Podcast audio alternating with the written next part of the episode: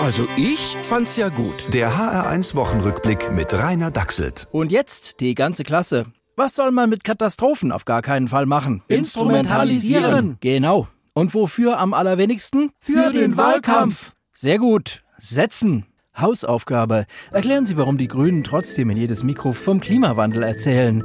Und warum Herr Laschet mit sorgenvollem, aber zupackendem Landesvaterblick in jede Kamera schaut. Berücksichtigen Sie dabei die Tatsache, dass schon mal einer so Kanzler geworden ist. Fleißaufgabe?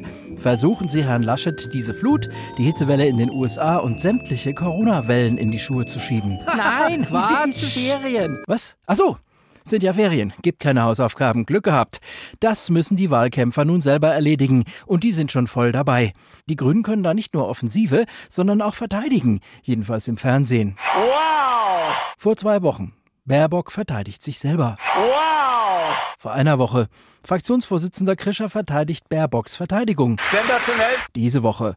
Habeck verteidigt Krischers Verteidigung von Baerbocks Verteidigung. Nächste Woche dann Baerbock verteidigt Habecks Verteidigung von Krisch. Mit anderen Worten, die Abwehr steht. Und das gilt bald auch wieder für die Bundeswehr. Die hat nämlich jetzt ein Weltraumkommando. Sind das alle Raketen, die wir haben, Schulz? Jawohl, Herr Oberleutnant. Die sind 2020 bei Silvester übergeblieben. Ja, gut, aber spätestens, wenn die Materiallage sich bessert, geht's los. Erstmal mit kleineren Einsätzen. Den luftleeren Raum beobachten. Auf der Milchstraße patrouillieren. Und dann 2121 raus ins All.